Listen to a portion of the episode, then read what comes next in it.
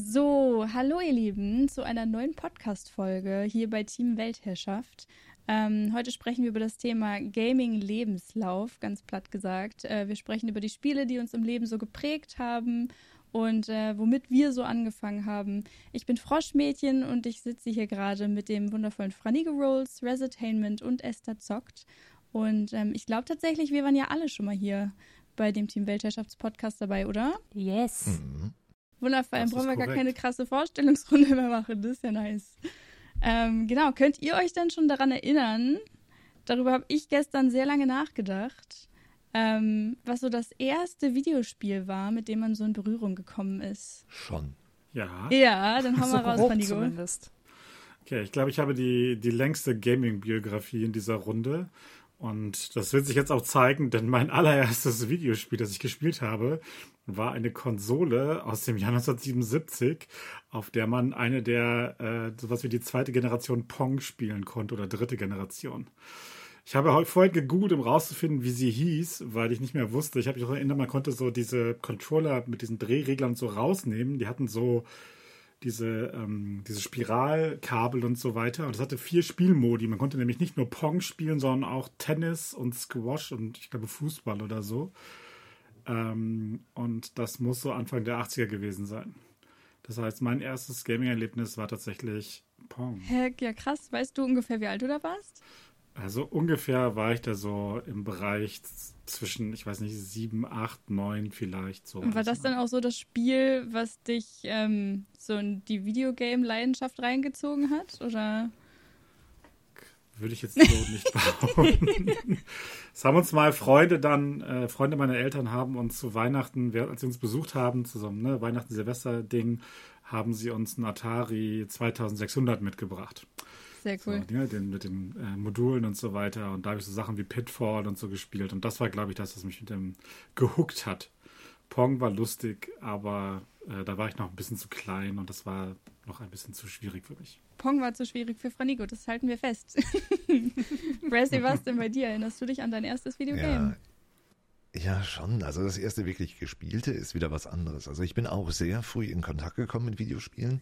Damals auch eine ältere Konsole von meinem Onkel, der hatte noch einen Amiga 500. Und das war auch so eine Mischung aus eigentlich Arbeitswerkzeug, aber es gab auch Spiele dafür. Aber da durfte ich selber nicht spielen, weil er war ja schon erwachsen und er hatte etwas gröbere Spiele, sowas wie Rambo oder irgendwas mit Panzern und, und irgendwas Auto, Chase, Verfolgungsjagd und so. Und da durfte man immer nur ein bisschen dahinter gucken, wenn er mal gespielt hat. Also dieses Spielen, wie wir es heute machen oder wie es gang und gäbe ist, äh, das gab es ja früher nicht. Da wurde zehn Minuten gespielt und das war's dann. Ähm, aber so das erste wirklich aktiv gespielte Game war auch sehr früh für mich und das war damals Resident Evil. Und ich war Oh. weit davon entfernt, überhaupt 18 zu sein. Ja, das war auch spannend. Oh, krass. Ja, mein Onkel war, glaube ich, einer der ersten, der so eine Playstation hatte und er hat sich dazu ein Panzerspiel geholt und Resident Evil. Und wenn er nicht da war, dann habe ich heimlich mal ein bisschen gespielt. Das war prägend. Ich stelle mir gerade Raz vor, der so Horrorgames spielen schon auf die Welt gekommen ist. So. Das ist doch, Ja, gut. ist doch praktisch. Windel hat er direkt Früher an. war das so. genau. Die, die Eltern wussten ja nicht, was man da macht. Das heißt, es äh, wusste einfach niemand. Ich habe tausend Spiele gespielt, die nicht für mein Alter gedacht waren, weil ja, man hat die halt bekommen und gezockt und niemand wusste, dass es sowas wie eine FSK gibt. Ja, herrlich. Also ich, ich weiß noch, dass damals gab es ja noch so Videotheken und Videotheken hatten auch immer noch so äh, Bereiche, da konntest du Spielekassetten ausleihen und es gab diesen Super Nintendo und da war es irgendwie so, ja, ja, wolltest ein Video ausleihen und ein spielen? Ja, ja, und dann greifst du einfach zu, je nachdem, wie toll das Bild aussieht. Du liest nicht durch, was hinten drauf steht.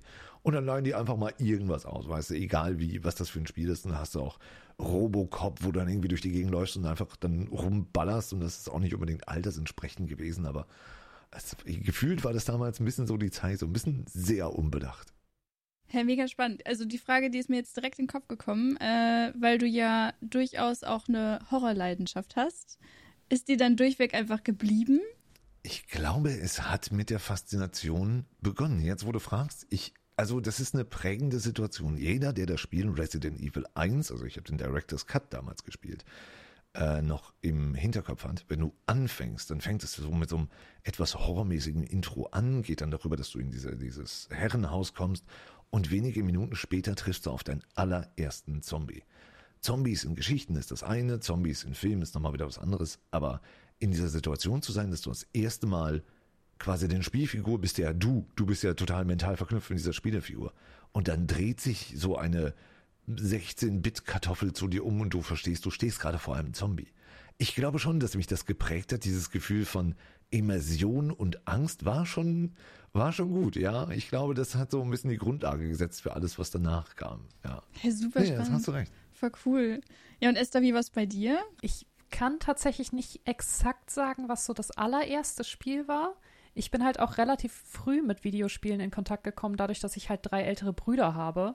Und der älteste von denen ist halt auch zehn Jahre älter als ich. Ähm, also, was ich auf jeden Fall sehr, sehr früh gespielt habe, war zum Beispiel Pokémon auf dem Game Boy damals. Pokémon Rote Edition, Team Glumanda. Ähm, aber das Spiel, was mich so richtig zum Gaming gekriegt hat, und das wird dich jetzt fro- äh, freuen, Froschi, war tatsächlich Monkey Island. I love Der, it. der cool. erste Monkey Island Teil, der hat mich tatsächlich richtig gehuckt. Und das war auch so das erste, wo ich mich wirklich daran erinnere, dass ich da Stunden vorgesessen habe, um das durchzuzocken. Hast du das Spiel auch durch deine Brüder kennengelernt? Vermute ich fast, ne? Ja, okay. Ja. Ja, Esther ist natürlich äh, Bandmitglied in der Band Mr. Hurley und die Pulveraffen, die ja, glaube ich, auch einige Monkey Island-Anspielungen in ihren Songs haben, wenn ich es richtig liege, Diverseste. Ne? Ja, und äh, das wundert mich tatsächlich so gar nicht. Spannend. Und Froschmädchen, womit hast du angefangen? Ähm, ja, so komplett, also ich kann es gar nicht so ganz genau sagen, weil es mir ähnlich geht wie Esther. Ähm, auch einen älteren Bruder und ähm, ich glaube auch, dass das Pokémon Rote Edition tatsächlich gewesen ist.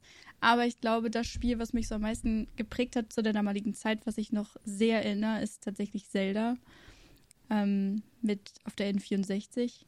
Und ähm, einfach deswegen, weil mein Bruder und ich irgendwann die N64 geschenkt bekommen haben mit so einem Bundle an Games. Und Zelda haben wir einfach gesuchtet. Das hat uns einfach sehr geprägt. Das haben wir immer gespielt, heimlich, auch wenn die Mutter nicht da war. Ich erinnere mich noch, wir hatten so einen großen Schrank und in diesem Schrank stand dieser große Röhrenfernseher. Der Schrank war immer verschlossen. Wir wussten natürlich nicht, wo der Schlüssel ist. So, natürlich wussten wir das. Und dann ähm, hat einer von uns immer am Fenster gestanden, Schmiere, um zu gucken, wann die Mutter quasi nach Hause kommt. Und die andere Person konnte dann am äh, Fernseher weiterspielen. Das heißt, das hat mich tatsächlich sehr geprägt. Ich denke, das war so das Spiel. Ja, und erinnert ihr euch dann noch an die erste Konsole, die ihr besessen habt? Also selber besessen habt? Ja? Ja. Definieren wir Konsole, also Handheld. Ja, du, dir ne? aus. Such's dir aus, ja dazu. klar. Ich hatte Ja, beides. Ich hatte ein Super Nintendo Entertainment System und ein Game Boy damals. Also Game Boy, ihr Mhm. wisst noch, ne? Monochrom Ja, und same. so, den Ja. Original. Da habe ich Final Fantasy 4 dran. 4 war, oder war das 2 oder war es 4? Oh, jetzt bin ich so ein bisschen raus. Aber das habe ich gespielt und ganz viel Schach, lustigerweise, im Schulbus immer. Und auf dem Entertainment System halt alles, was Nintendo rausgehauen hat, ne? Also da gab es ja die Klassiker Mario und so weiter. Mhm, voll spannend, ey. Und bei Res, du hast gerade auch schon so euphorisch Ja. angefangen. Ich war, glaube ich, auch das Gameboy-Kind. Also ich habe einen gebrauchten Gameboy äh, hinterbekommen. Und natürlich war ich Pokémon. Übrigens mal hier T- Team äh, Blau. Oh ne? no, warum hat der Res eingeladen? Ja, irgendwann, irgendwann muss ich das mal aufklären. Also das war mein erster Durchgang. Danach habe ich immer nur Glumanda gewählt und ich hatte beide Versionen schließlich. Aber Das ist doch cool. Wir dürfen das nicht Nico hören trotzdem, lassen hier. ey, wirklich. Pokémon war echt das Ding, glaube ich. Und es, es, viele in meiner Nachbarschaft und viele in meiner Stufe hatten Pokémon und die hatten auch dieses, dieses Komplettlösungsheft und Pokémon war echt, glaube ich, das Ding. Erinnert ihr euch dann auch noch die, an die Zeit, weil ich weiß noch ganz genau, das war ja nicht nur das Spiel, das war ja nicht nur die Serie, sondern wir haben auf dem Schulhof auch mit Pokémon-Karten gedealt. nicht? Nee, ich, also bei uns gar nicht. Okay. Bei uns war das überhaupt nicht das Thema. Die Karten sind komplett Karten sind bei mir auch vorbeigegangen. Echt? Okay, bei uns Ja. waren es einerseits so Deedle-Seiten, die waren ja furchtbar in und die Pokémon-Karten wurden auch gedealt und ich. Ich sag's nur ungern, ich bin für Pokémon zu alt, das war nach meiner Zeit. Ah, Also Pokémon Go habe ich ein bisschen gespielt damals, als der Craze da war, aber ähm, das, da war ich natürlich schon nicht mehr in der Schule oder so und da habe ich dann andere Sachen gezockt. Pokémon geht doch immer. Ja, aber das ist halt so ein Ding, ne? das ist so ein klassisches, die Serie und so weiter ist ja was, was man normalerweise erlebt dann irgendwann, wenn man jünger ist. Ne? So, und da haben die verschiedenen Generationen einfach andere Sachen, die sie geprägt haben. Aber dann hast du bestimmt irgendwann Pokémon nachgeholt, oder? Pokémon Go habe ich gespielt, ja, sonst nichts. Das sind noch so viele coole Pokémon-Spiele, die du nachholen könntest. sehr, sehr nice. Könnte, du ganz ehrlich, ich war damals ein Riesenfan. Ich habe mir hinterher sogar nicht nur die Serie, habe ich mir aufgenommen, auf Videokassette auch noch. Ähm, ich habe mir hinterher auch die Kinofilme angesehen. Nur war ich so enttäuscht, als ich irgendwann in den Kinofilm gegangen bin und auf einmal ist da irgendwie ein, ein Elefanten-Pokémon. Und das war so der Moment, da hat es bei mir sofort aufgehört. Da habe ich gesagt, nee, nee, nee, nee, nee, 151 haben wir gesagt, dabei bleiben wir jetzt auch. Und dann hat es für mich aber auch schlagartig geendet. Danach hatte ich auch keine Lust mehr. Ich bin auch so ein erste Generation Kind. Danach hat es bei mir auch aufgehört.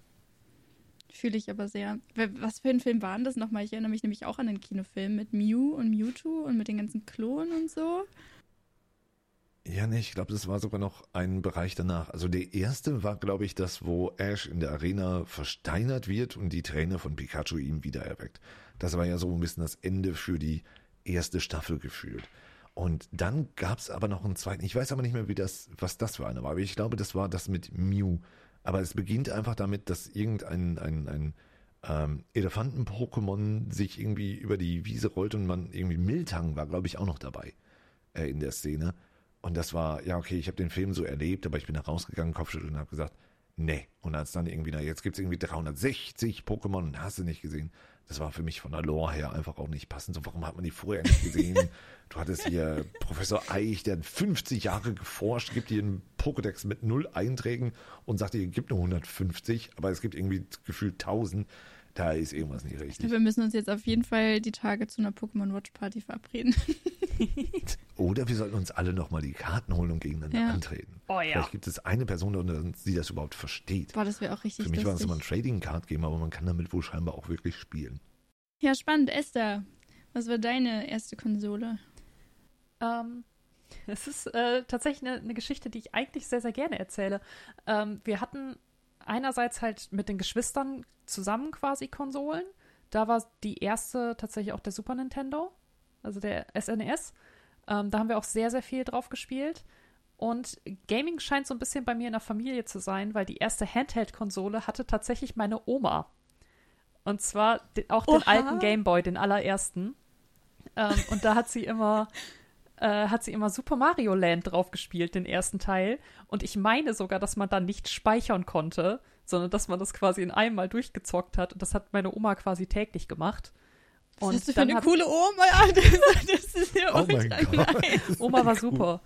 Ähm, und dann habe ich irgendwann, ich weiß nicht, ob es zu Weihnachten oder zum Geburtstag war, habe ich einen Game Boy Color bekommen.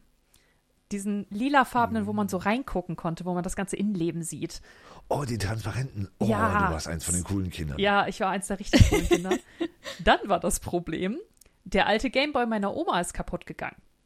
Und meine Oma hat gefragt, ob sie sich meinen Gameboy ausleihen kann, damit sie weiter Super Mario spielen kann. Deine Und ich hab- Omi. Ich habe natürlich gesagt, ja klar, hier, ich habe diesen Gameboy nie wieder bekommen. Meine Oma hat einfach irgendwann behauptet, es wäre ihrer.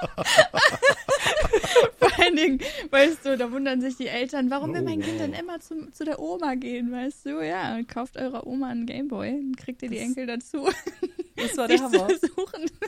Hä, was für eine großartige Story. Hast Also ich du hab- mal überlegt, dir den Gameboy nochmal wieder zu holen? Ich habe den alten von meiner Oma. Ich habe den tatsächlich. Also der, Aber der dann nicht mehr funktioniert hat. Weil mich hat das Ding so gecatcht, dieses, dieses, äh, diese, diese, wie hieß das nochmal, wenn du, wenn du auf diese ganzen alten Sachen stehst. Ich habe mir meinen grünen Game Boy Color wieder organisiert. Also er liegt hier, er ist auch mit Pokémon 1 blaue Edition bestückt. Oha. Und ich habe mindestens dreimal noch irgendwo gesessen und so gespielt. Ich habe zwar am nächsten Tag Nackenschmerzen aus der Hölle gehabt, aber es war so ein schönes Gefühl. Ich weiß ja tatsächlich leider nicht, wo mein durchsichtiger gelandet ist, aber den, den allerersten von meiner Oma, den habe ich tatsächlich inzwischen. Hey, ich liebe alles daran, das ist so cool. Ja, spannend. Äh, tatsächlich, was, was so den Gameboy angeht, habe ich auch eine lustige Geschichte, weil, ähm, ja, mit den, mit den, gerade wo du den Einwurf gemacht hattest, mit den Speicherslots, ne, die ja damals irgendwie relativ rar waren, wenn ich mich erinnere. Und Ja. da war, ja, wie sag ich mal, der Bereich, wo man sich sehr schnell aufregt, doch irgendwie höher als, als heute, würde ich behaupten. So, heute kann man öfter mal speichern und ja, auf jeden Fall war ich damals ein Kind, das nicht so gut damit umgehen konnte, wenn es öfter mal gestorben ist. Und äh, mein Gameboy hatte irgendwann oben so ganz seltsame Bissspuren Weil Bissspuren, du hast in deinen Gameboy gebissen. aus totalem Frust immer in den Gameboy Okay. gebissen und diesen Gameboy hat irgendwann ein Kumpel von meinem Bruder gefunden und war so, mein Gott, hat mein Bruder gesprochen, was hast du denn mit deinem Gameboy gemacht? Und mein Bruder so, nee, nee, der gehört meiner Schwester. Und seitdem wurde ich nur noch Gameboy-Beißer von denen genannt. Und wieso hast du das nicht als Twitch-Namen Ja, genommen? tatsächlich heißt mein einer YouTube-Kanal heißt deswegen Gameboy-Beißer. Das weiß nur Nein. niemand. Ich habe mich schon gefragt, wieso der, also warum du da so heißt. Lädst du dann nur so Rage-Videos hoch, wenn wir bei Dead by Daylight sind? Das Boah, wäre du so so. ASMR-Streams machen. Ich du mach mal kurz die Kamera aus, dann hört man so ein Bissgeräusch am Mikro. Oder so ASMR. das Gegenteil du, von du nur äh, drauf rum. AMSR. Ja, ich würde behaupten, meine Frusttoleranz ist heute höher als damals als Kind. Ich habe dazu gelernt. Aber ja, ich habe noch nie den Controller zerstört, tatsächlich. Ich habe nur die Bissspurgeschichte. Ich auch nicht. Ja. Ihr auch nicht. Ja, wie ist es bei euch Nee. mit eurer Frusttoleranz? Ich habe vier Controller auf dem Gewissen. Ja, ich habe noch nie was kaputt gemacht, tatsächlich. Aber ich bin, also zum Beispiel, ich spiele nicht so super viel PvP und PvP werde ich schnell frustriert, wenn das nicht so läuft, wie ich möchte. Ähm, da da wäre das schon nicht schlimmer, aber bei den Singleplayer-Games kann ich mich meistens irgendwie beherrschen. Ja, ist bei mir ähnlich. So PvP ist auch überhaupt nicht meins. Aber bei, also ich spiele halt viel so Rätselspiele und so weiter. Ähm, da dauert es aber auch relativ lange, bis ich wirklich gefrustet bin. Und daher geht das. Ja, wer ist, wer ist so Ja. ein, so ein Controller-Friedhof hinten dran? Naja, nicht unbedingt. Also sagen wir mal so. Also meine Frustration gewissen Spielen gegenüber, die haben Controller schon mitmachen müssen. Das ist schon richtig. Also ich erinnere mich an RTL Skispringen auf der Playstation noch. Das hat mich wirklich so gefrustet, aber ich Mhm. glaube, die anderen sind eher an ähm, zu später Reaktion seitens des Controllers. Natürlich nur verschuldet durch die Hardware. Äh, ein bisschen in Mitleidenschaft gezogen worden. Ähm, aber ich glaube, die meisten habe ich kaputt gekriegt, indem ich einfach übertrieben habe. Es gab damals für den Nintendo 64 so Games, da musstest, du mit dem ähm, Stick die ganze Zeit rotieren, um irgendwie Fische zu fangen. Und hast du nicht gesehen. Und wenn das nicht schnell genug ging, da hat man es natürlich einfach nur fester gemacht. So ähnlich mit der Fernbedienung, wenn die Batterie leer geht und du drückst nur fester auf die Knöpfe. Ja, das hat leider den Stick dann manchmal etwas ausgeleiert und dann. Also bei den alten Sticks war es die Hand. Ich weiß noch, wir haben an dem VCS. Decathlon gespielt. Da musste man auch so machen, hin und her zum Schnellrennen. Und nach Weihnachten hatte ich einfach hier so eine Blase. Die, Oh. die ganze Innenseite der Hand zwischen Daumen und Zeigefinger war einfach eine große Blase vom regelmäßigen, ich muss jetzt hier von A nach B schnell bewegen. Da, also die Sticks früher waren einfach härter als Kinderhände. Hä, wie funny. Das erinnere ich nur. Wir hatten damals auch F-Zero X, das ist auch so ein, so ein plump gesagt ähm, Rennspiel, sage ich einfach mal. Und ähm, da auch Klassiker, man drückt den Controller weiter nach vorne, weil man glaubt, man wäre dann schneller. Und äh, das mit der Blase kenne ich tatsächlich nur an dem Daumen und mit dem Abdruck, den man immer anschließend hatte. Ähm, ja, dann äh, würde ich sagen, fangen wir jetzt mal an mit den Games, die uns am meisten geprägt haben. Das finde ich ein total spannendes Thema und inwiefern sie uns geprägt haben. Da bin ich super gespannt. Ähm, ich habe euch alle ja sehr gerne, aber ich habe dann gemerkt, okay, ich kenne euren eigenen Gaming-Hintergrund, glaube ich, gar nicht so gut. Das heißt, ich freue mich sehr auf das Gespräch. Ähm, Raz nickt auch schon. Ich glaube, ich würde dir auch mal den Vortritt lassen. Hau doch also mal wir haben ja raus. Pokémon, Pokémon und äh, Resident Evil haben wir ja schon. Äh, ein Game, was mich negativ geprägt hat. Das ist ein bisschen, bisschen traurige Geschichte. Es war noch so in dem Zeitpunkt von, du kannst dir alles vom Weihnachtsmann wünschen. Ne? Und äh, naja, meine Familie war eher so, wir schenken gestrickte Socken oder irgendwie hier, die Cousine hat noch irgendwie eine Hose abgelegt, die kriegst du jetzt so irgendwie der Bereich. Und ich habe mir ab dem Sommer gedacht, boah, der Nintendo 64 ist draußen, du willst Nintendo 64, alle Freunde haben den Nintendo 64 und du willst nur Super Mario spielen. Ich war ein riesen Super Mario Fan. Und ich habe mir nur den Nintendo 64 geschenkt, äh, gewünscht. Und ich habe mir auch gesagt, hey, hier Geburtstag im Dezember, ich wünsche mir nichts anderes. Ich will nur Super Mario 64 und den N64 dazu. Und das war früher so, dass du, deine Wunschzettel waren so, du hast Kataloge durchblättert, eingekreist, was du haben willst, oder die Seite rausgerissen und dann irgendwie zur Seite gelegt. Ich wollte nur das Ding haben. Ich habe mir nichts anderes gewünscht, sonst war mein Wunschzettel so lang. Und äh, weil ich ja ein bisschen wusste, dass äh, die Erwachsenen auch noch so ein bisschen Einfluss haben auf den Weihnachtsmann und auf das Christkind, dachte ich so, hey, den, den erzählst du immer ganz viel darüber. Ich habe selber N64 Bilder gemacht von Super Mario und so. Ich habe alles, alles war noch N64. Bis ich hinterher hingegangen bin, dass mein gesamtes gespartes Taschengeld für ein, äh, nicht Walkthrough, aber so ein Info-Guide, den es damals als Heftversion gab für Nintendo 64. Und habe ich gesagt so, ey, und den ganzen Dezember über lese ich da schon mal durch, dann weiß ich hinter, wenn ich spiele, weiß ich schon die ganzen Tricks und weiß coole Sachen und weiß, wohin ich muss. Und dann kam Weihnachten. Oh no. Und es gab einen Pullover. Oh no. Es gab niemals einen N64. Ich habe niemals einen N64 besessen. Niemals. Und danach war das. Es ist immer so, wenn ich den N64 und Super Mario sehe, muss ich immer wieder dran denken und denke mir so, mm, irgendwann, irgendwann holt sie einen N64 mit Super Mario. Aber dann glaube ich halt wieder, dann hast du das Ding und benutzt es nicht. Aber das war so prägend. Das war sehr prägend. Seitdem vertraue ich dem Christkind nicht mehr nicht Da mehr. kommen die ganzen Vertrauensprobleme her, ja. Ich kann damit aber total relaten. Ich habe auch immer anstelle der coolen Games, die ich mir gewünscht habe, Pferdeunterhosen bekommen. Das fand ich auch nicht so cool. Ja.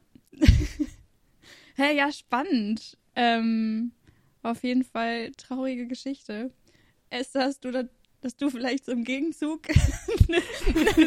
Was eine Aufheiterndes. aufheiternde Geschichte zu bieten? Ähm, ja, was mir tatsächlich da gerade zu eingefallen ist, da habe ich vorher auch gar nicht drüber nachgedacht. Ähm, mir ist ein Spiel gerade wieder eingefallen. Ich glaube nicht, dass es wirklich Einfluss hatte, aber es war vielleicht so ein bisschen Foreshadowing irgendwie auf, auf meinen Lebenslauf. Wir haben irgendwann, also wir hatten ja die, N, äh, die SNES als Kinder und ähm, dann haben wir irgendwann zu Weihnachten auch wieder alle vier gemeinsam eine Wii bekommen, als die gerade raus war. Und haben für die Wii das Spiel Band Hero bekommen. Also quasi Guitar Hero, nur halt nicht nur Gitarre. Und wir haben zwei Gitarren, ein Schlagzeug und ein, äh, und ein Mikrofon dazu bekommen und haben wirklich tagelang zu viert vor dieser äh, Konsole gesessen und haben uns halt eine Band aufgebaut. Hä, wie cool seid Gibt's ihr davon denn? von noch Fotoaufnahmen oder so? Das wäre so großartig. Ich weiß es nicht. Ich weiß noch, wie unsere Charaktere aussahen tatsächlich. Wir haben uns eine Metalband gebaut. Oh mein Gott, Aber cool ich weiß nicht, ob es da noch? Fotos von gibt. Das ist, das ist mir original gerade erst wieder eingefallen. Das hatte ich schon wieder vergessen. Oh Gott, habe ich dieses Spiel geliebt. Wäre jetzt spannend, so in einem Paralleluniversum zu sehen, was wäre aus Mr. Und die Pulverwaffen geworden, wenn sie eine Metalband gewesen wären. ja, super Ich glaube, dafür müssten wir technisch besser an unseren Instrumenten sein. Aber wie praktisch ist das bitte, wenn man wirklich schon so auf die Welt kommt? Man hat ältere Brüder, die auch, ähm, oder, oder Schwestern, die halt auch ähm, schon Gaming lieben. Das heißt, du kommst auf die Welt und hast schon total cooles Equipment Ja. und kannst dich direkt hinsetzen und los anfangen zu zocken. Finde ich herrlich. Mein erster PC tatsächlich, den ich bekommen habe, war auch der alte PC von einem meiner Brüder, von, von Simon. Und der hat mir den halt einfach dann bei mir ins Zimmer gestellt, als er einen neuen gekriegt hat. Und da waren dann natürlich seine ganzen Sachen noch drauf installiert und seine ganzen Dateien waren da noch drauf und so. Und er hat mich die ganze Zeit dazu bringen wollen, ein Spiel zu spielen, ähm, was da noch installiert war. Ich bin sehr froh, dass ich das in dem Alter dann noch nicht gemacht habe, weil ich war definitiv zu jung für Fallout. aber, aber dieses kleine, dieser kleine Pip-Boy, der ja das Icon von Fallout war, ähm, der sah ja so niedlich aus. Das könnte ich doch mal spielen. Ich bin, glaube ich, froh, dass ich das in dem Alter noch nicht getan habe, aber heute liebe ich Fallout. Voll cool. Ich äh, würde gerne demnächst mit Fallout anfangen. Finde ich richtig cool, das jetzt zu hören. Ja, die Reihe ist voll an mir vorbeigegangen, aber ich höre von so vielen, die so süchtig danach waren und dass das so ein tolles Spiel gewesen sein soll. Hat, hat die Auf und Abs. Ja. ja, ich meine, wie jede Reihe, eine gute und bessere. Ich glaube, ich wollte anfangen mit äh, Gesundheit, mein Hund. Ähm, ich wollte anfangen mit Fallout 74, heißt es, glaube ich. Ist das das Multiplayer-Ding? Also es gibt auf jeden Fall einen Multiplayer, eine Multiplayer-Version. 76, ja. Hm. 76 war es, Also danke. New genau. Vegas ist top. Ah, okay, cool. Ja, da bin ich sehr gespannt. Ja, Aber du kannst dich beruhigt fühlen, an mir ist die Reihe auch komplett vorbeigegangen. Komplett. Ja, ich habe es einmal ausprobiert ähm, mit einer VR-Brille bei einem Kumpel und mir ist so schlecht geworden, dass ich das Spiel nie wieder angefasst habe. aber, aber ich fürchte, es lag nicht am Spiel, sondern an der VR-Brille. Ja. ja, Franigo, wie war es bei dir? Ja, es ist ein bisschen schwierig bei mir, weil ähm, meine Gaming-Karriere tatsächlich sowas wie 40 Jahre jetzt ist. Ähm, Also mein erster großer Block war so C64 und Amiga, würde ich mal zusammenfassen. Die Commodore-Zeit, äh, weit gefasst. Und damals hat man halt, also ich habe einfach hunderte von Games gespielt. Man hat ja auf dem Schulhof Disketten getradet, kopiert und so weiter. Wir hatten absolut null Unrechtsbewusstsein. Wir wussten gar nicht, dass man Spiele kaufen kann. Ähm, deswegen ist das ein bisschen schwer zu sagen.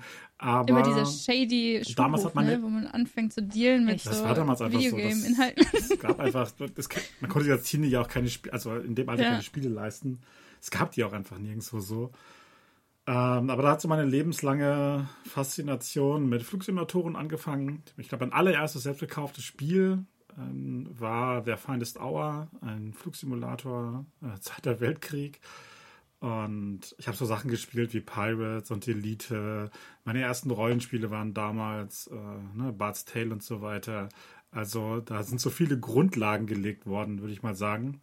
Ähm, und ich habe auch tatsächlich, also ich habe auf meinem Schreibtisch einen, einen Raspberry Pi stehen, den ich äh, mit einem äh, Emulator befüllt habe und der gut genug ist, um so die ganzen alten Sachen zu spielen. Also N64 ist, kommt ja so langsam an die Grenzen, aber alles davor geht eigentlich. Und ich habe eine Zeit lang sehr viel wieder Commodore 64 Games gespielt und gemerkt, okay, ich war früher einfach nicht gut als Kind. Es war so, ach, dieses Spiel ist so schwer und heute ist es so, ah, ja, das ist gar nicht so schwer, das ist eigentlich super einfach. ich war damals einfach nur nicht kompetent. Ja, wie gut. Ich würde das gar nicht unterschreiben. Ich habe das Gefühl, ich war früher besser bei Jump and Runs als heute. Ja, gute Reaktionen, ja klar, ne? Aber Reaktionen gehen runter, aber also du, du verstehst heute, also ich, ich sag mal so, nach, wenn du mehr Games gespielt hast, verstehst du die Dinge einfach besser, du verstehst Mechaniken besser und so weiter. Damals war alles irgendwie so Instinkt und ich, wir konnten ja auch kein Englisch, also in dem Alter. Das heißt, die meisten Spiele haben wir nur so halb verstanden, was da eigentlich vor sich geht. Sagst du was? Ich habe mal versehentlich bei F-Zero X den kompletten Spielstand gelöscht. Mein Bruder hat mich gehasst. Ja, Oh aber ich konnte no. auch noch nicht lesen. Das war noch vor meiner Schulzeit. Fühl das also sehr. Aber das erklärt ja, warum du Pilot geworden bist, ne? Mit den Flugsimulatoren. Das ist auf jeden Fall total einleuchtend das stimmt, ja.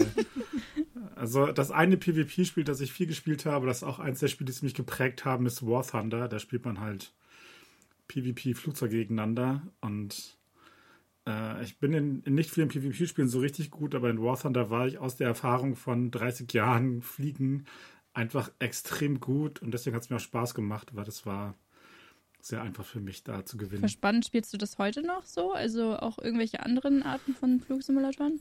Nee, das habe ich vor der, vor der Pandemie wieder aufgegeben. Ich habe gemerkt, dass PvP bei mir auch immer nicht so die positiven Charaktereigenzüge eher irgendwie hervorholt. Aha, erzähl uns also mehr. War Thunder hat eh keine, besonders die Community ist ziemlich toxisch, alles in allem.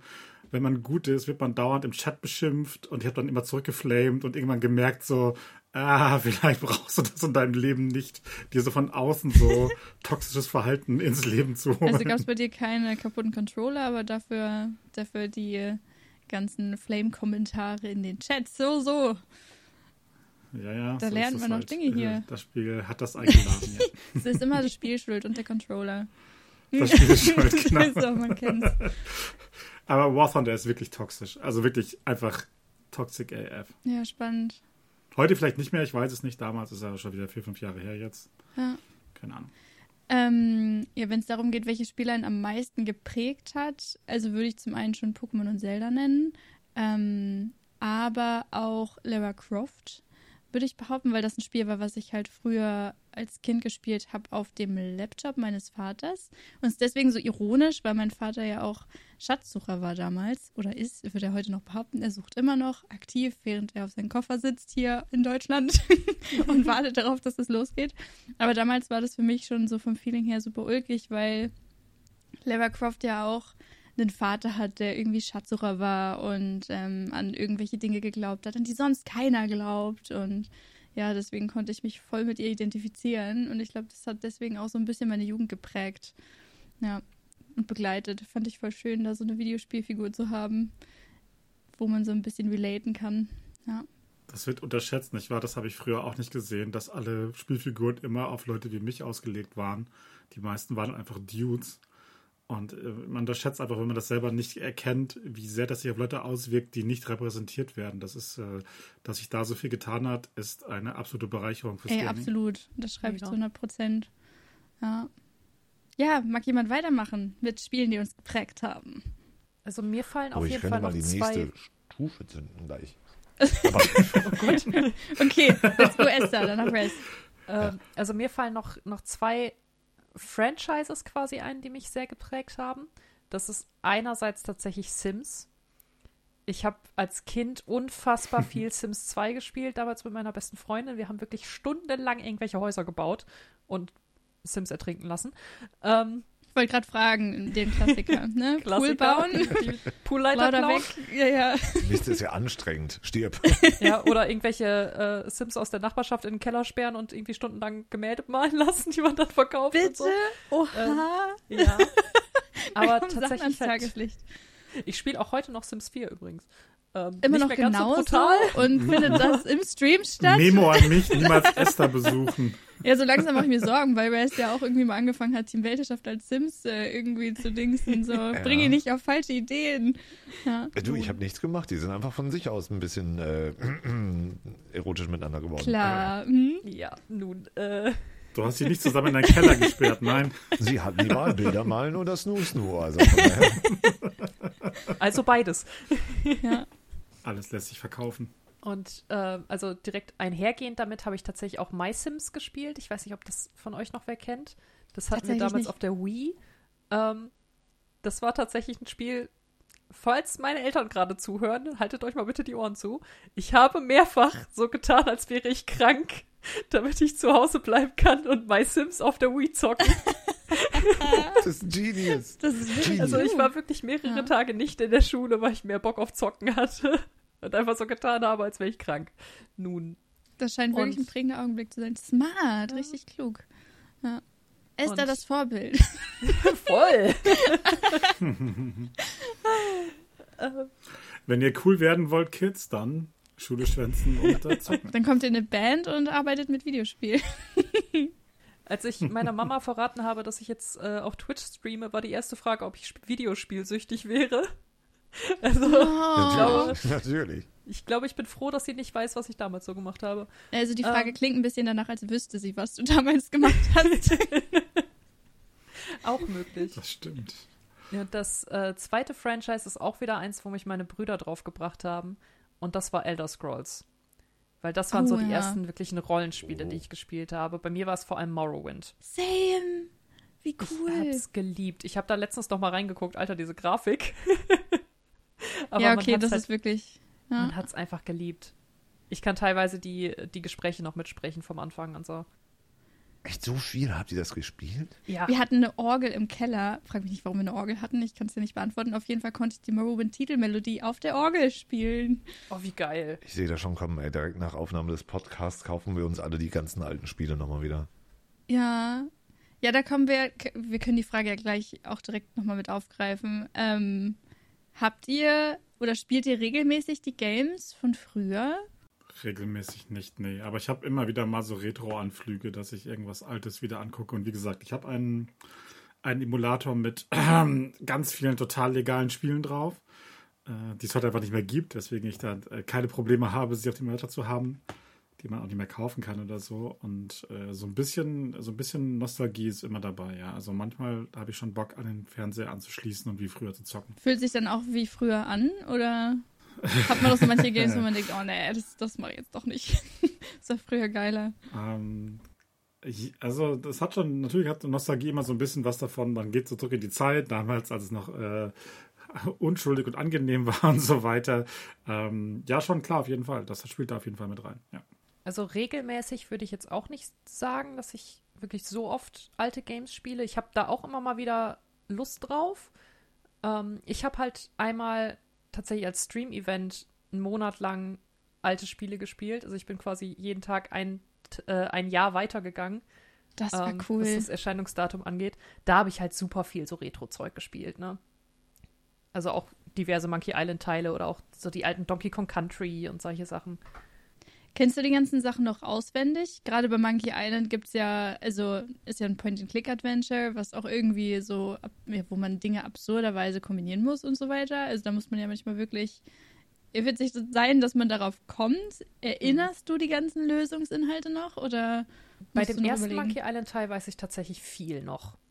Also so Teil 2 und 3 nicht mehr ganz so viel, aber den ersten, da kenne ich schon noch eine ganze Menge. Spannend. Und hast du denn so das Gefühl von früher, auch so Nostalgie und Gemütlichkeit oder? Voll. Ah, Tatsächlich. also bald kommt dann das, das Retro-Jahr. Nicht nur der Retro-Monat, sondern das Retro-Jahr. Voll schön. Ja, wer ist wie ist bei dir? Also ich habe es mir immer wieder vorgenommen und ich würde mir auch super gerne irgendwann nochmal so eine alte Konsole holen.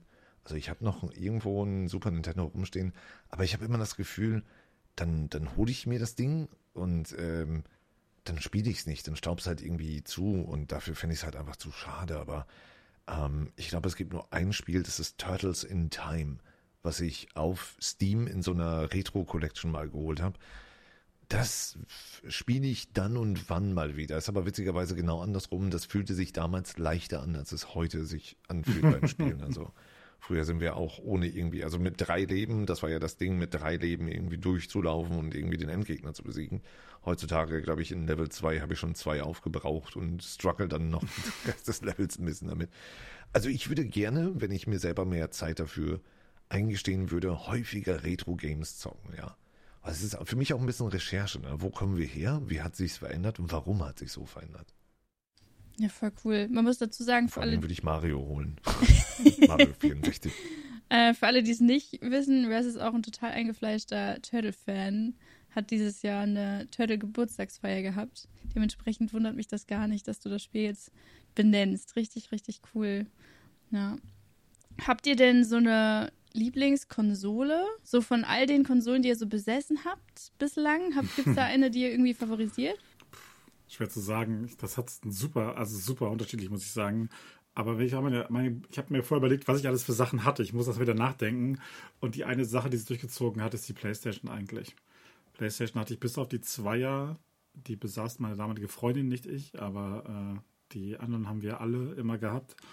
Ähm, und ja, das ist schon so ein bisschen die Konsole, an der ich, glaube ich, am meisten Zeit verbracht habe. So alles in Bei allem. Trennung dann scheiße. Also- ne? Dann also trennt man sich nicht nur von der Freundin, sondern auch von der Konsole. Das ist natürlich doof. Muss halt warten, bis die neue Generation rauskommt. Das ist natürlich nicht. Wo, wovon, Ganz warte, wovon? smart, ja. Ich muss dir was sagen, sie haben die PS3 angekündigt. Jo, ciao, ich bin dann weg. Hi, wie war dein Name nochmal? Welche Konsole besitzt du nochmal? Das ist nur wichtig fürs Kennenlernen jetzt. ja.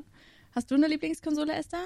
Ich überlege gerade, also ich habe in meinen Anfängen habe ich halt viel Konsole gespielt, weil das halt das war, was wir hatten. Aber insgesamt würde ich tatsächlich inzwischen sagen, ich bin PC-Kind. Ich habe tatsächlich hier im Haushalt auch, also wir haben eine PS5, wir haben äh, eine Xbox One, wir haben eine Switch und so weiter, aber am häufigsten spiele ich wirklich einfach am PC, weil das einfach die größten Möglichkeiten gibt für mich. Also allein mit Steam, wie viele Spiele man da irgendwie kriegt, das ist halt viel, viel einfacher als auf der Konsole. Und ja, ich, ich will gar nicht wissen, wie viele Stunden ich in meinem Leben vorm PC verbracht habe mit irgendwelchen Spielen. Das fühle ich so hart. Ich habe es mal geschafft, tatsächlich. Ich weiß gar nicht wie genau, aber ich hatte damals mal so einen tragbaren DVD-Player. Erinnert ihr euch da noch dran? So einen klappbaren. Oh ja. Das war wirklich so eine. Habe ich mal Mhm. geschenkt bekommen von meinem, von meinem Vater und ich habe es geschafft, meine N64 an diesen mini kleinen Bildschirm anzuschließen. Und ich durfte damals keinen eigenen Fernseher haben, damit ich nicht einfach die ganze Zeit im Zimmer zocke. Ja, ups. ich, ich super stolz ins Zimmer meines Bruders gerannt. Hauke, ich hab's geschafft, komm schnell rüber. Das war wirklich richtig cool. Das ist übrigens die eine Sache, wenn man so Retro spielt, die echt schwierig ist. Heutzutage sind Fernseher einfach so viel größer. Und wenn man dann die gute alte C64-Grafik hat, dann ist sie auf diesem riesen Fernseher noch blockiger und noch. Super spannender Fakt übrigens, dass viele alte Retro-Bilder, wir kennen das doch noch, dass wir sagen, ey, früher auf dem Röhrenfernseher, da hast du die Bilder von den einzelnen Personen so richtig gut erkannt.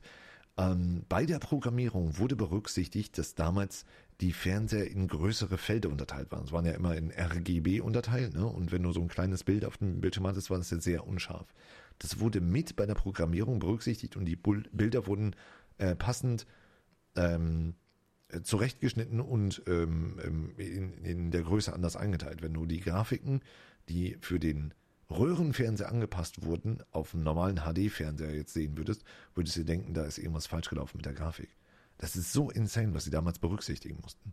Voll spannend. Ich bin so verwöhnt heute weil ich erinnere mich auch noch dran, damals mit SCART-Anschluss am Röhrenfernseher Ja. wirklich noch so rumgewackelt zu haben, weil der einen Wackelkontakt hatte und mein Bruder saß vorne und hat geguckt, dass Bild und Sound da ist so und man selber hing dann halt, das war also super durchgequält und Ja, heute ja. so richtig verwöhnt, was so Grafik angeht Ja. und alles.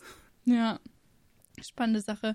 Ähm, habt ihr denn irgendwie das Gefühl, ähm, dass euch Videogames in irgendeiner speziellen Form geprägt haben, so ganz allgemein gefasst? Weil ich weiß beispielsweise von mir und auch von Raz weiß ich ja, dass wir beide sehr, sehr viel umgezogen sind. Ich weiß nicht, ob Raz da vielleicht ein bisschen mit relaten kann, aber für mich sind Videogames immer auch so eine Art transportables Zuhause gewesen. Das heißt, ähm, ich fühle mich in Hyrule tatsächlich fast mehr zu Hause als irgendwo anders. Und ähm, das hat mich tatsächlich super geprägt. Oder beispielsweise auch, ähm, Fun Fact, meine ganzen Ex-PartnerInnen, die sind sich absolut null ähnlich, aber sie haben alle eine Gemeinsamkeit. Und zwar haben sie alle mit mir Zelda gespielt, obwohl sie gar nicht gezockt haben. Und solche Dinge finde ich super spannend, wenn man das so im Nachhinein irgendwie mal so ausklabustert, ähm, was so Videogames in dem eigenen Leben so für eine Rolle spielen. Weißt, kannst du damit ein bisschen relaten mit dem Umziehen und Ja. den Konsolen? Ja, für mich war es immer so ein bisschen dieses ähm, Eskapismus so Mhm. und dieses Ankommen. Also es war ein Zuhause, wenn du ein Sofa hattest, ein Fernseher und eine Konsole davor stand, damit zumindest immer wieder ein gewisser Ritus wieder durchgespielt werden kann. Und Videospiele gehörten definitiv für mich dazu. Also ich, natürlich, Videospiele haben sehr früh angefangen, die Fantasie zu fordern. Ähm, man hat sich in Rollen reindenken können. Das hat ein bisschen dabei geholfen, irgendwie zu sagen, ich kann mich in äh, den Typen, den ich nicht mag, besser reinversetzen. Man hat äh, seine Normen und Werte vielleicht auch noch danach ein bisschen geprägt, weil äh, Videospiele arbeiten ja meistens oder seit jeher daran, du bist der Held, du bist gerecht, du bist aufrichtig, du bist stark, du überwältigst deine Probleme und so. Ich finde, das ist zum großen Teil meines Charakters geworden. Also ich muss schon sagen, dass Videospiele mich 20 Mal mehr geprägt haben als jeder Film und jede Serie, die ich damals gesehen habe, bis hin zu dem Zeitpunkt, wo ich sage, Videospiele konsumieren ist eine Form von Erholung, von Aufregung, von Abenteuer und sie selber zu machen ist auch eine Ausdruck, Ausdrucksform eine Version wie, wie Kunst, wie andere Leute jetzt Musik machen, wie sie Bücher schreiben oder äh, Geschichten erzählen oder so.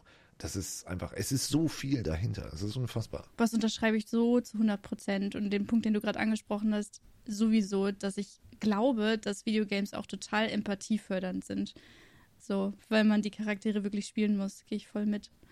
Ja. Und hast du da irgendein spezielles ähm, Spiel oder Genre oder so eine Fun-Story, so wie ich mit den Ex-Partnern zum Beispiel, Ja, was dich also- irgendwie geprägt hat oder so, zu irgendwelchen Augenblicken? Naja, also es gibt halt viele Augenblicke, die man mit Gaming irgendwie verknüpft. Ne? Ich wollte vorhin schon äh, sagen, da die, die zweite Ebene äh, zünden, wenn ich mal das Wort äh, LAN-Party einfach nur in den Mund nehme. Das war ja ein Social Happening, Oh wenn man ja. sich das überlegt. Dieses Zusammen-Online-Spielen ist für uns heutzutage völlig normal. Früher musste man den fetten, riesengroßen Tower und diesen Röhrenmonitor mitschleppen, hat sich dann unten irgendwo im Keller bei einem Kollegen hingesetzt, äh, vier PCs waren da, einer funktionierte nie, den konntest du nie in diesem LAN-Netzwerk hinzufügen. Und dann bist du bis morgens um halb drei oder so hast du gespielt. Die Hälfte war schon am Pennen und derjenige, der den kaputten PC hatte oder der nicht, ja, ey, es funktioniert endlich, weißt du? Das sind halt schon Erlebnisse, das sind soziale Events. Spielen hat uns immer irgendwie zusammengebracht. Es förderte immer das, äh, diesen äh, Punkt von, du rennst in ein Problem, wie bei Mario, du hast nur drei Leben, es ist bockschwer, du musst also einfach immer besser werden. Also du musst Dinge trainieren.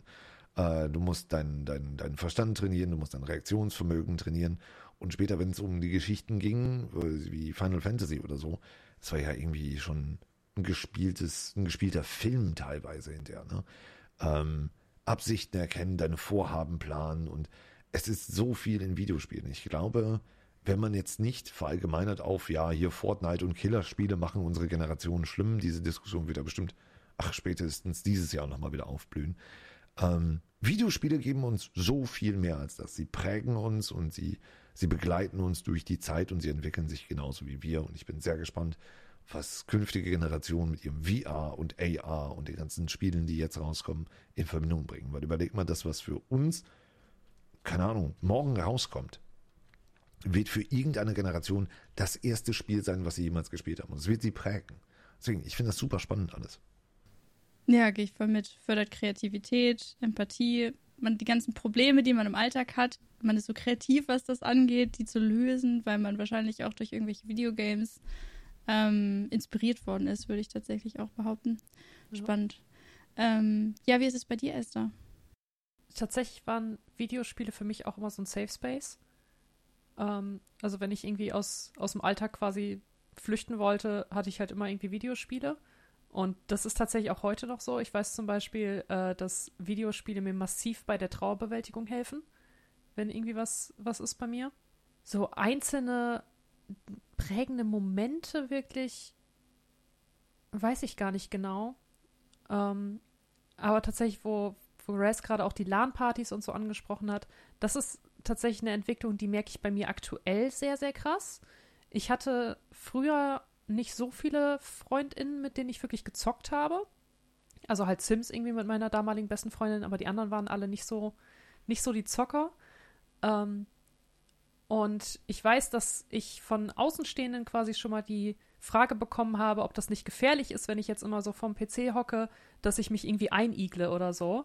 Aber ich muss tatsächlich sagen, ich habe inzwischen über Twitch und über Team Weltherrschaft und übers Zocken engere Freunde und mehr Freunde, als ich in meinem ganzen Leben hatte. Das ist einfach so ein bindendes Hobby irgendwie. Plus eins, ja. Ein verknüpfendes Hobby. Das ist ultra geil. Mhm. Ich möchte es echt nicht missen. Yes. Gehe ich voll mit, ja.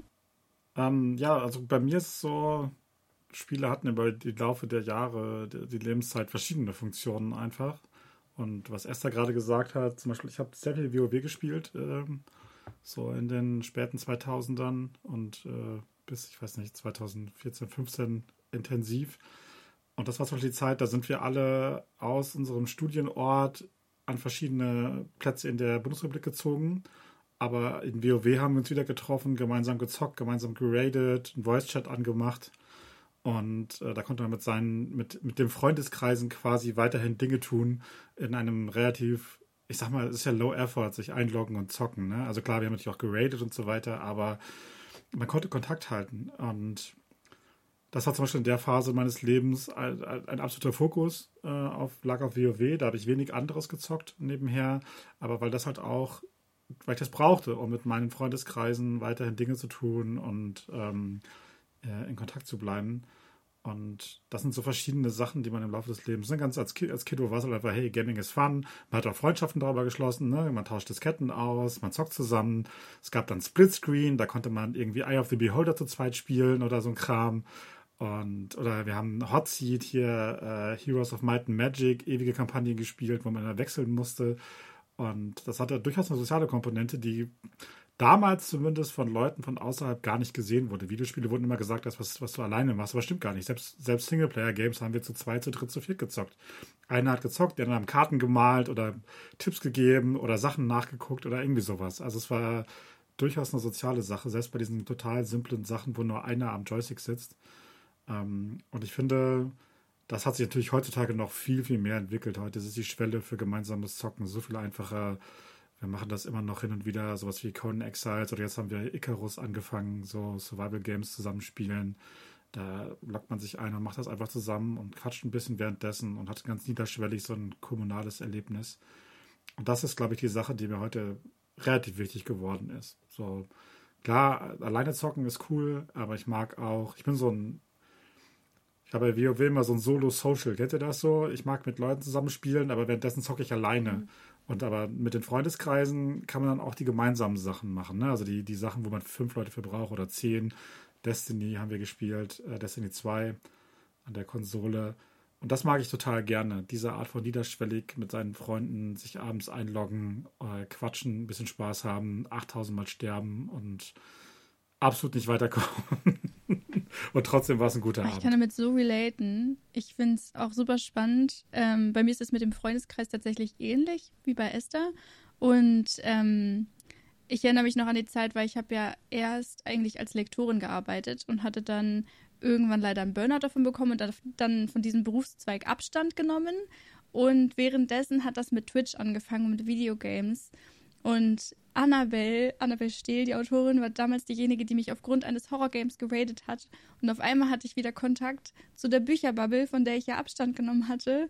Und auf einmal habe ich Annabelle gesehen, die mit so viel Leidenschaft an ihre Bücher rangegangen ist. Auf einmal habe ich Babsi kennengelernt, die das auch gemacht hat. Leiser, Lucinda. Und auf einmal habe ich wieder diese Bücherliebe entdeckt. Durch eigentlich ursprünglich Videogames und Twitch. Das finde ich total, total prägend eigentlich so. Finde ich im Nachhinein betrachtet super, super spannend. Ja, ähm, um darauf nochmal zurückzukommen. Wir arbeiten ja alle Vollzeit, teils Teilzeit ähm, mit Videogames und ähm, würde euch abschließend einmal fragen, was euch dazu bewegt hat, euer Hobby quasi von damals schon heute zum Beruf zu machen. Raz, fang nochmal an. Geld. okay. also, Alles klar. Ja, nee, also ich, ich versuche mich da kurz zu fassen. Wir sind in einer hm. Zeit, da hat sich sehr viel entwickelt. Wenn man sich mal überlegt, dass man als Kind seinen Job gesucht hat und die Eltern verzweifelt noch irgendwie nach dem Punkt gesucht haben, da gehört mein Kind hin oder mein Neffe oder wer auch immer. Ähm, ich habe nicht in viele Jobs reingepasst. Mir fehlte immer irgendwie so dieser Punkt des Kreativen, des, des Spielerischen, des aber trotzdem Ernsthaften und des Entdeckerischen.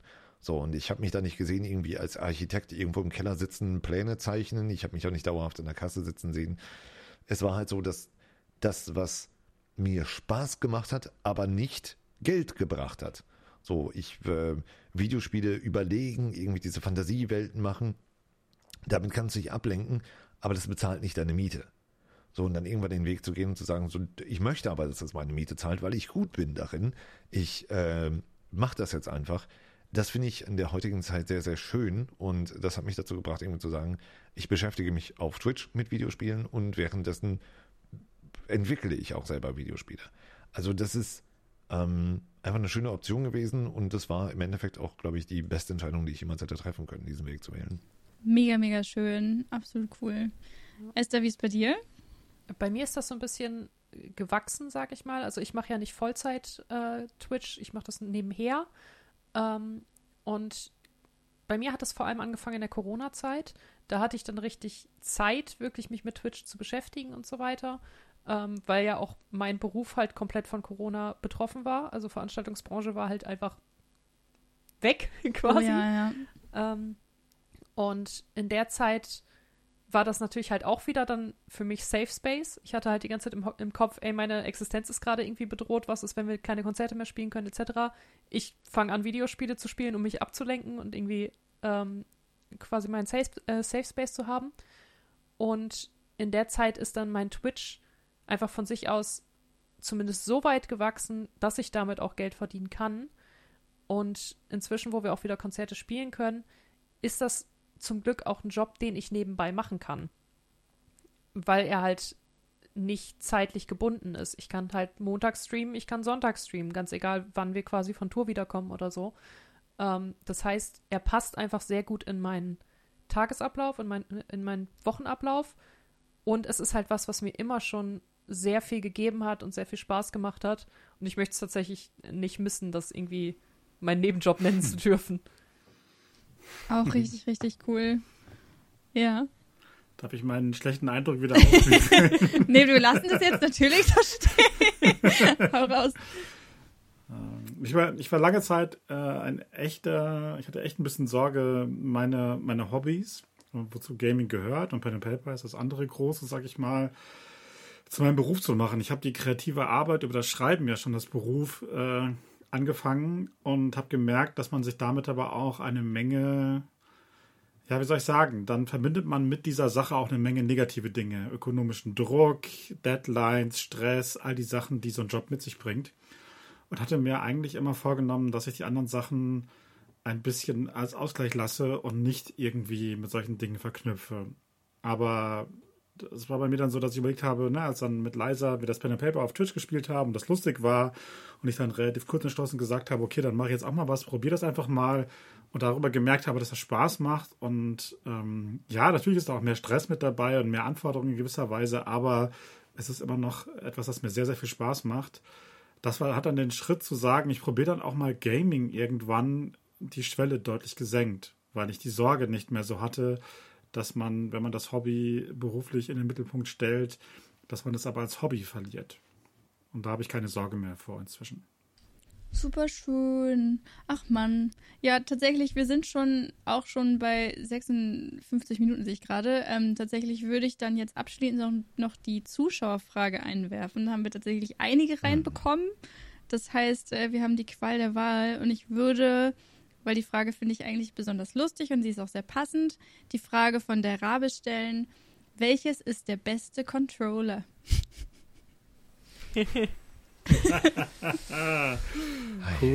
Habt ihr da Meinung zu? Ja. Also der allerbeste Joystick war der Joystick Pro, äh, war der, ähm, na, ähm, Der war so Verdammt. gut, dass Fanny ihn vergessen Quickshot hat. Pro. Quickshot, Ja. Quickshot Pro. Das google ich jetzt. Kenne ich Das auch gar war nicht. der absolut beste Joystick für den C64 mit den Micro-Switches. Äh, Controller, ich mag die PlayStation-Controller ganz gerne, aber ich bin nicht Controller behaftet, muss ich sagen. Ich benutze das, was ich gerade da habe.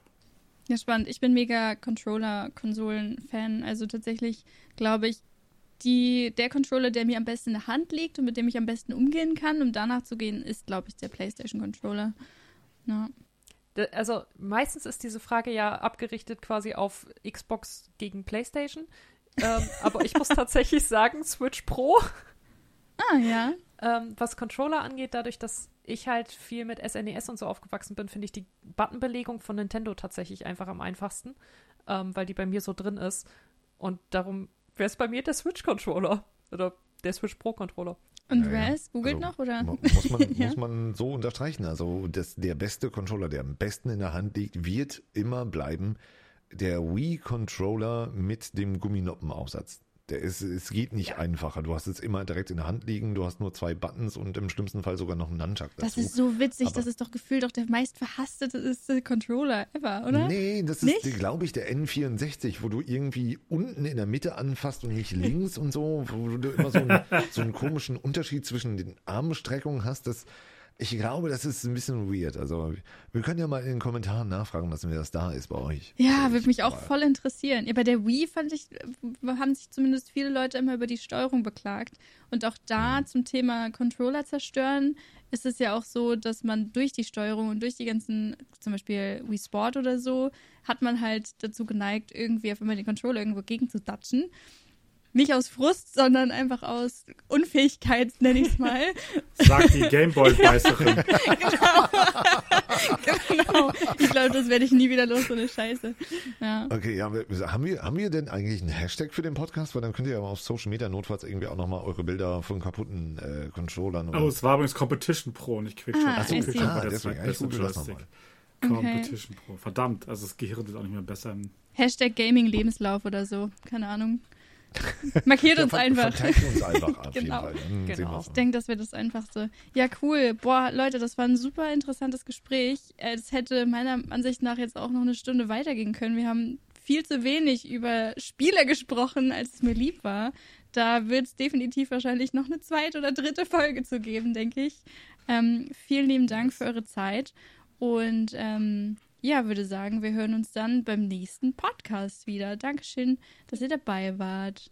Sehr gerne. Bis zum nächsten Danke Mal. dir, danke allen da Tschüss. draußen. Tschüss. Tschüss.